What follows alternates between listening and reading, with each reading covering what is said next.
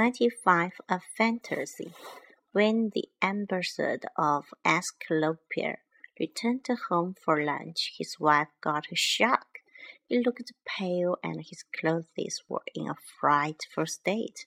What has happened? she asked. How did your clothes get into such a mess? A fire extinguisher, my dear, answered the, answered the ambassador dryly.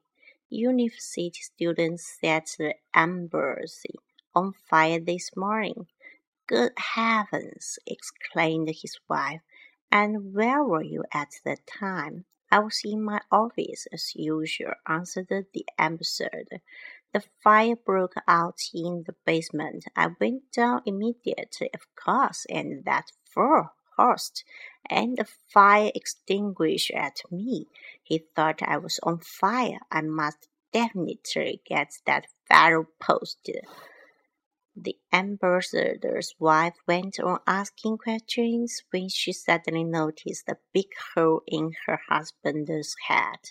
And how can you explain that? she asked. Oh, that, said the ambassador. Someone fired a shot through my office window.